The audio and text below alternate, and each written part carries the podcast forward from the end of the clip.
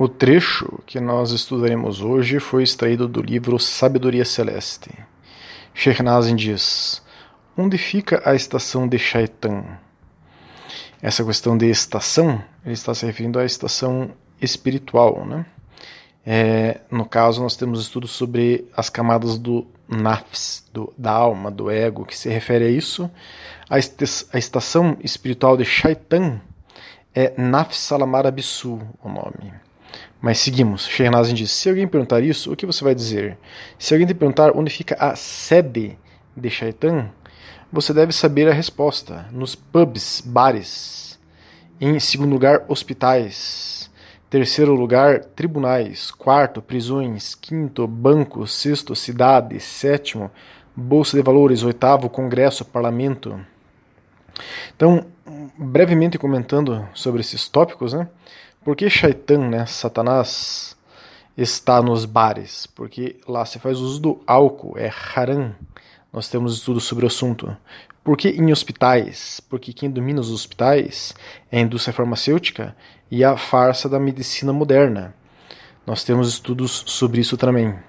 Tribunais. Por que em tribunais? Enfim, a justiça do homem é corrompida e artificial. Hoje nós vamos estudar um pouco sobre isso, inshallah. Prisões. Por que nas prisões? Porque nas, nas prisões há criminosos, pessoas más. Nós temos estudos sobre a maldade, o mal, né? Bancos. Porque o banco ele cobra juros e há um domínio social através do sistema econômico. A gente poderia falar isso é, que é uma parte, um ramo do sionismo. Temos estudos sobre isso também. Cidades. Por que está nas cidades? Porque é o local onde existem todas essas coisas concentradas. Né? Temos inclusive estudos sobre as cidades atuais, como são as cidades atuais e como eram as cidades há séculos atrás, que é totalmente diferente. Né? Bolsa de valores. Bolsa de valores é a mesma lógica dos bancos, né? juros e sionismo. E o Congresso, o Shaitan está no Congresso, enfim, é, políticos e corrupção, a democracia, enfim, nós temos estudos sobre esses tópicos também. Então Shernaz continua dizendo: você não consegue encontrar um centro espiritual aberto nesse horário por volta das 23 horas em toda Londres. Você acha que pode? Não. Você pode correr por toda Londres e se você achar uma reunião espiritual, eu vou raspar a minha barba. Concluindo, as pessoas não têm interesse em sua própria alma, não têm esse desejo. Né? Isso a gente aborda em alguns estudos como a morte espiritual, cegueira espiritual e declínio espiritual da humanidade. Continuando, Sheikh diz: elas estão tão distantes de seus desejos espirituais, de sua espiritualidade, tão fartas, isso não as atrai, elas não desejam é, espiritualidade estão fechadas, seus corações estão bloqueados. Temos um estudo que trata sobre a abertura de coração, ou vários estudos que tratam sobre isso. Elas nunca tentam se conectar com a sua espiritualidade, e isso é terrível. É terrível para o futuro da humanidade na Terra, porque, como resultado, as pessoas não têm mais controle sobre seus desejos. Nós temos estudos sobre o ego. Né? Ninguém jamais alcança satisfação por meio da liberdade ilimitada, mas todos estão pedindo liberdade ilimitada. E a liberdade ilimitada aprisiona a todos. Temos estudos sobre o que é a liberdade. Quando todos estão pedindo liberdade ilimitada, isso significa que você não consegue encontrar espaço para dar um passo espiritual sequer. Então, Shernazin aborda uma infinidade de temas aqui nesse trecho. Nós estudamos praticamente todos, né? Mas um que ele cita é nós, inshallah, estudaremos hoje, que ainda não estudamos anteriormente, que é o assunto tribunais, né? mais especificamente a aplicação da lei divina na justiça humana, né? É, e como acontece em muitos países a aplicação da justiça humana na, na lei aqui é, corriqueira, né? Vamos abordar então esses assuntos hoje. Né? Temos um estudo sobre a justiça divina, que aprofunda esse assunto através de outros é, tópicos. Né? Quem quiser pode nos solicitar este e todos os assuntos que mencionarmos.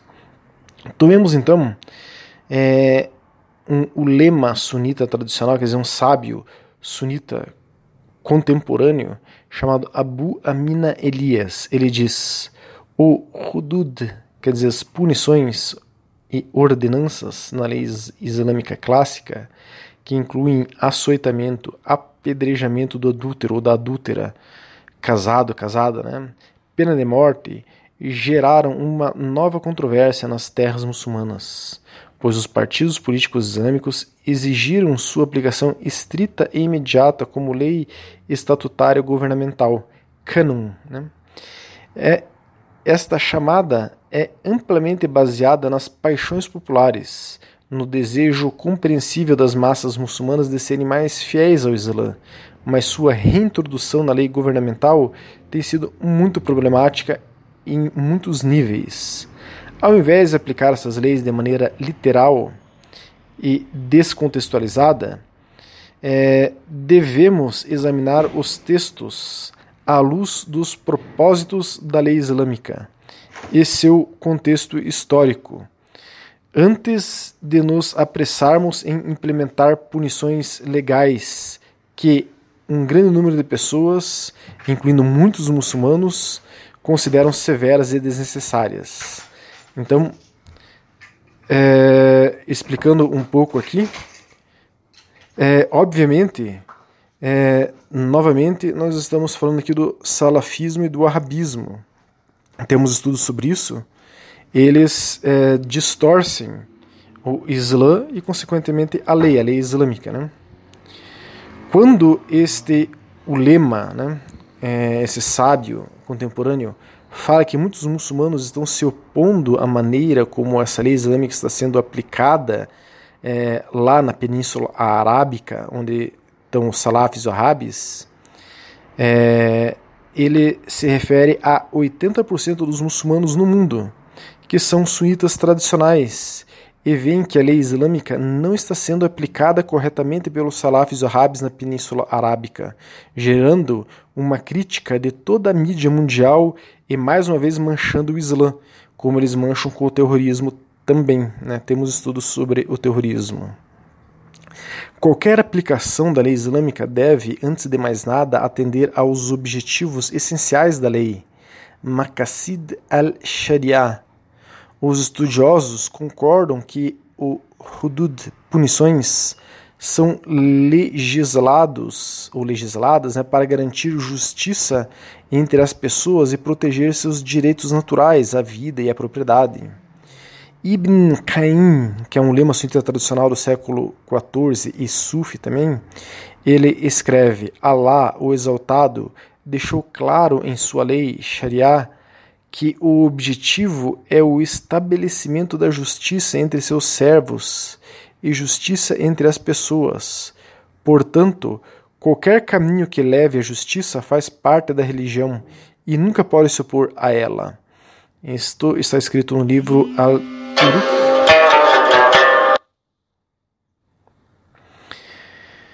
Perdão, vou repetir. Isso está escrito no livro Al-Turuk al-Hikmia, é, 1.13.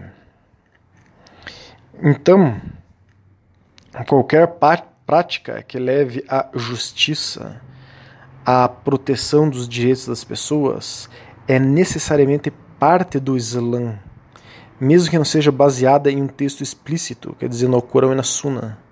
A questão não é se as punições hudud devem ser introduzidas como lei estatutária governamental, mas sim como a lei islâmica clássica pode ser adaptada para atender às necessidades da justiça, de justiça nas sociedades modernas. Além disso, uma aplicação literal e descontextualizada do hudud, da, das punições, né, em alguns países muçulmanos, levou à injustiça, uma vez que essas leis visaram desproporcionalmente as classes mais baixas e as mulheres, e foram aplicadas sem o devido processo necessário e aconselhamento jurídico apropriado em defesa dos acusados. Isto é, os salafis, os arabes literaristas que são, aplicam a lei sem levar em consideração o contexto do erro que a pessoa cometeu, sem ter pessoas aptas a compreensão da lei islâmica, Sharia. Nós temos vários estudos sobre a Sharia, pois os salafis árabes não seguem nenhuma escola de jurisprudência e, consequentemente, erram na interpretação da lei. Por isso acontecem essas deformações, essas é, atrocidades na aplicação das leis, que eles chamam isso de Islã, mas não é Islã. Além disso, usam a lei para oprimir os mais pobres e as mulheres. É um show de horrores que, além de estarem totalmente errados, o que eles fazem né, não é Islã e acabam manchando sim o nome do Islã. Não se pode dizer que uma aplicação injusta de uma lei islâmica é, na realidade, uma adesão fiel ao Islã. Isso é um erro, é uma falácia. Ibn al-Qaim, é, esse lema do século XIV que já citamos, escreve o seguinte: todos, per, perdão, todo assunto que abandona a justiça por tirania, misericórdia por crueldade, benefício por corrupção e sabedoria por tolice não faz parte da Sharia, mesmo que tenha sido introduzido nela por meio de uma interpretação. Então vejam, aqui Ibn Caim resume toda essa questão que nós estamos abordando. E o Ibn Caim é um ulema sunita muitíssimo respeitado pelo, pelo salafismo e o arabismo, né? mas eles esquecem de coisas é, importantes que ele fala que vão contra o que eles fazem. Né? Então Ibn Caim diz: todo assunto que abandona a justiça e se transforma em tirania, todo assunto que abandona a misericórdia e se transforma em crueldade, todo assunto que a, a, abandona o benefício, que adota a corrupção, e todo assunto que abandona a sabedoria e adota a tolice não faz parte da lei islâmica, mesmo que tenha sido introduzida é, na lei islâmica por meio da interpretação do Corão e da Sunna. É isso que está dizendo Ibn al-Qaim é, no seu livro Ilan al-Muwakin 3.11. E é exatamente o que fazem os salafis e wahhabis. É, comentar é, cada é, atrocidade que eles fazem, fazendo essa relação, é necessário para que as pessoas percebam que isso não é Islã. É engraçado que Ibn Caim, é, quando é, eles, ele fala algo contrário a eles, quando o Corão ou a Sunna fala algo contrário a eles, eles esquecem. Eles só pegam o que convém por isso que eles não são muçulmanos sunitas tradicionais. Né? É... Todas as escolas, enfim, do sunismo tradicional é, apontam e denunciam que a aplicação da lei islâmica como eles fazem não é assim. Em outras palavras, se a aplicação da letra da lei não resultar em justiça e misericórdia, benefício e sabedoria, então ela não pode ser considerada uma lei islâmica, mesmo que seja baseada em uma interpretação do Corão e da Sunna, é, ou qualquer jurisprudência de qualquer acadêmico em Salaf e Wahhabi. Este é o ponto principal que os Salafis esquecem. O que é a Sharia? O que é a lei islâmica? Para que serve a lei islâmica? A lei islâmica, Sharia, é resultado do amor divino para com o homem e serve para promover justiça, misericórdia, benefício e sabedoria. Se a pessoa que aplica a Sharia descontextualiza ela, não leva em consideração seus pormenores e aplica literal e erroneamente, é, gera a deformação da lei islâmica, que é o que nós vemos no salafismo, né? e a promoção da injustiça, da tirania dos malefícios e da tosquidão. As punições, hudud, são em grande parte um mecanismo de ensino para a sociedade e um impedimento para o criminoso em potencial. A lei é um professor e uma expressão da desaprovação da sociedade aos crimes mais graves, roubo, adultério, assassinato. Uma lei islâmica prevista para aplicação no caso de um ladrão contumaz, que já foi pego roubando dezenas de vezes, não se aplica a uma pessoa comum que cometeu um furto por necessidade pela primeira vez. Mas os salafis não fazem essa contextualização. Eles aplicam de forma desproporcional a lei às pessoas que não são criminosos contumaz. Então há uma distorção aí na interpretação da lei. Ash Shuyuti, que é um jurista mufti sunita tradicional egípcio do século XVI, que era, enfim, um doutor aí na aplicação da Sharia, ele escreveu o seguinte: um princípio de direito estabelece que as punições legais são suspensas por dúvidas. Este é, é um, uma escrita dele do livro Al-Ashbah wal-Nazar 222. Isto é, a Sharia, a lei islâmica que os salafis desconsideram, é, eles acabam aplicando as, as, mais severas punições e não levam em, em relação ao contexto. E mesmo no caso de dúvida, eles aplicam se aquilo convém a eles, né? Isso é mais uma prova de que não estão seguindo a Sunna. Nós temos vários estudos sobre a Sunna do profeta Muhammad, que era o que ele fazia, o que ele falava é uma prova que eles não estão seguindo a Sunna, pois Aisha relatou que o mensageiro de Allah, salallahu alaihi wasallam, disse: Evite aplicar punições legais aos muçulmanos se for capaz. Se o criminoso tiver uma saída, deixe-o com o seu caminho. Na verdade, é melhor para o líder cometer um erro ao perdoar o criminoso do que cometer um erro ao punir os inocentes. Essa é a palavra do profeta Muhammad sobre justiça no hadith Termizi, número 1424, que é um hadith sahir, autêntico forte. Um outro, Abu Huraira relatou que o mensageiro de Allah, salallahu alaihi wasallam, disse: Evite aplicar punições legais desde que encontre uma desculpa para evitá-las. Este é um hadith Ibn Majah, número 2545. Então, nós devemos tentar ver se o ato de desrespeito à lei por parte da pessoa não foi uma exceção a isso, à lei, né? Algo eventual no comportamento daquela pessoa. Isto é sunna. Isso é a correta aplicação da, da lei islâmica. Sunna não é copiarmos o profeta Muhammad sallallahu alaihi wasallam isso não é Sunna, copiarmos o profeta Muhammad? Então por que os salafis não, não o copiam? Né? Deveriam julgar as pessoas como o profeta sallam, julgava. Anas ibn Malik relatou, né, o homem viu o mensageiro de Allah sallam, e disse, ó mensageiro de Allah, cometi uma ofensa que merece punição legal, imponha-me sobre mim. O homem estava presente na oração e orou com o mensageiro de Allah, salallahu alaihi wasallam. Quando terminaram a oração, o homem repetiu seu pedido. O profeta, salallahu alaihi wasallam, disse: Você estava presente conosco no momento da oração? O homem disse que sim. O profeta, salallahu alaihi wasallam, disse: Você foi perdoado.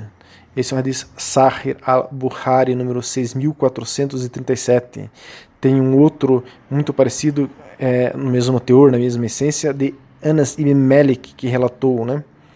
Eu nunca vi um caso envolvendo é, retaliação legal sendo encaminhado ao mensageiro de Allah, salallahu alaihi wasallam, exceto que ele ordenaria o perdão do criminoso.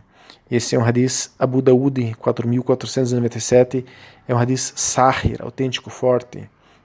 Então, com este estudo de hoje, fica mais claro como é um tribunal islâmico é, tradicional, né, do sunismo tradicional, e como este aplica a Sharia, diferente de como fazem os salafis e wahhabis.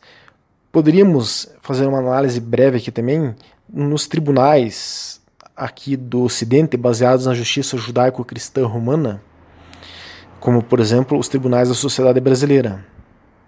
Mas podemos resumir em duas é, situações aí os tribunais brasileiros, né? É, e em uma única palavra: corrupção. É o que rege esse país, a corrupção. A maior prova é alguém ser condenado a estupro culposo. Quer dizer que o estuprador não teve a intenção de estuprar, mas estuprou. Que ocorreu recentemente essa sentença e foi divulgada na grande mídia.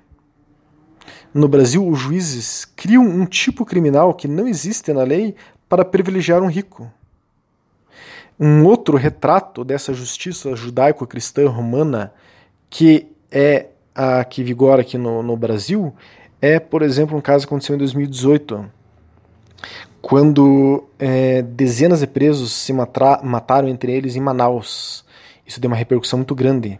Daí, o ministro da Justiça do presidente é, Temer foi conversar com o desembargador e cargo máximo, enfim, da justiça do, da vara de execuções penais do estado do Amazonas. E os dois estavam, enfim, trancados resolvendo essa questão.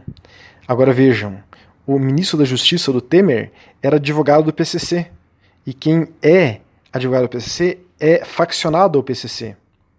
E o PCC era uma das facções que estavam se matando lá junto com a facção do norte de Manaus. E aquele desembargador, cargo máximo da, da vara de execuções penais, ele era acusado de ser faccionado ao a facção do norte que era a outra facção que estava se matando junto com o PCC. Então, tinham duas facções criminosas se matando e a alta cúpula dessas facções, o ministro da Justiça do Brasil e esse alto cargo é, do estado do Amazonas se juntaram para resolverem como que eles iam acalmar os seus é, faccionados. Então, este é o retrato da justiça brasileira, que é ainda mais deformado do que a justiça dos salafis. Allah subhanahu wa ta'ala está ao lado da verdade e da justiça. Ibn Taymiyyah é, escreve, né? Ibn Taymiyyah é um lema sunita é, tradicional. É, Sufi, Ibn Taymiyyah sim que era Sufi, eu falei que Ibn Qayyim era Sufi. Ibn Qayyim era um discípulo de Ibn Taymiyyah, mas só que Ibn Taymiyyah era Sufi de fato. Ibn Qayyim não. Ibn Taymiyyah escreve: Allah apoiará o Estado justo mesmo que seja liderado por incrédulos. Mas ele, Allah, não apoiará o Estado opressor, mesmo se for liderado por muçulmanos. Isto é palavra de Ibn Taymiyyah no livro Majmu Fatwa 2863. Assim como Allah subhanahu wa ta'ala está ao lado da verdade e da justiça, o Islã também, pois ensina a submissão a Allah subhanahu wa ta'ala, Deus glorioso exaltado. Que Allah subhanahu wa ta'ala nos faça pessoas justas, inshallah.